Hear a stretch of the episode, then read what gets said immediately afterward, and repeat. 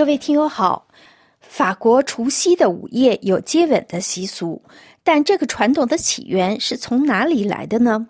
今年除夕夜，在世界著名的巴黎香榭里舍大街上，人潮涌动。从晚上七点开始，陆续到达的游客和巴黎大区的人逐渐挤满了从协和广场到凯旋门的两公里长的林荫大道，等待参加庆祝跨年活动和烟火晚会。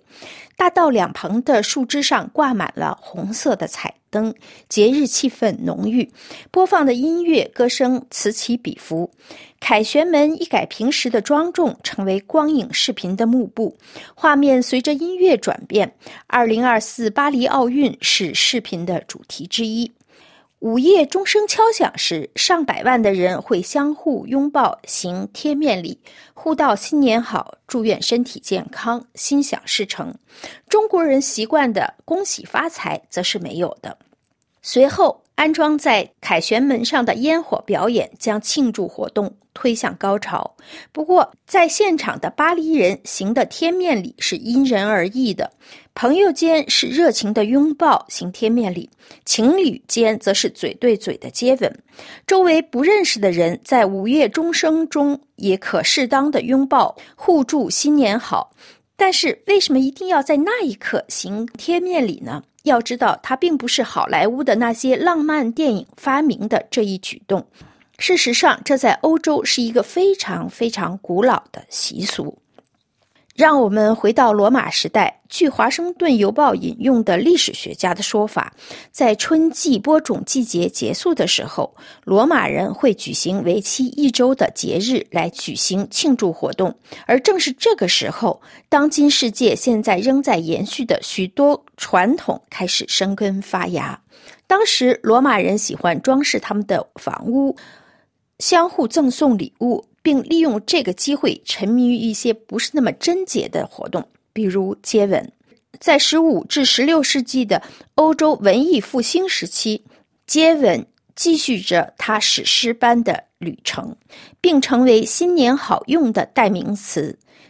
接吻故事甜蜜而性感的回顾《接吻历史》一书的作者乔安娜·万南解释说，在那个时期，举办假面舞会是非常普遍的。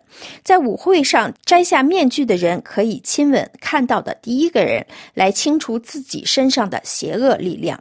几十年后，根据从古罗马到超级碗的娱乐一书中所指的那样，接吻的历史在英国和日耳曼民间传说中得以延续。这里插一句，超级碗是指美国职业橄榄球大联盟的年度冠军赛。正如《华盛顿邮报》的报道所引述书中的段落，随着时间的推移，人们可能已经开始采取一种积极主动的态度，在新年的第一刻去拥抱亲人和他们认识和爱的人。我们熟知的另外一个传统来自法国本土的高卢和罗马统治之前的。德鲁伊教时代，恋人在攀附了胡寄生的树下接吻，因为据说胡寄生这种寄生植物象征着不朽、多产和繁荣。在当今世界。和所爱的人或是真正欣赏的人接吻，可为来年定下基调，并决定两人之间关系的发展。如果在十二月三十一号到一月一号之间的午夜没有亲吻自己的另一半，那么根据传统，这意味着这一年对夫妻关系来说很复杂。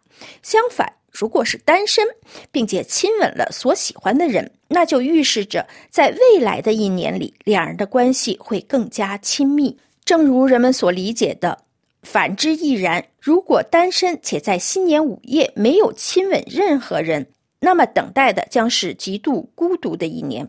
正如民间传说所说的那样，在寒冷的时候，接吻是温暖人心、保持温度的最好方式，仅此而已。各位听友，以上您听到的是今天的法国风土人情。本次节目由爱娃编播，多谢日历的技术合作，感谢您的忠实收听。下次节目时间再会。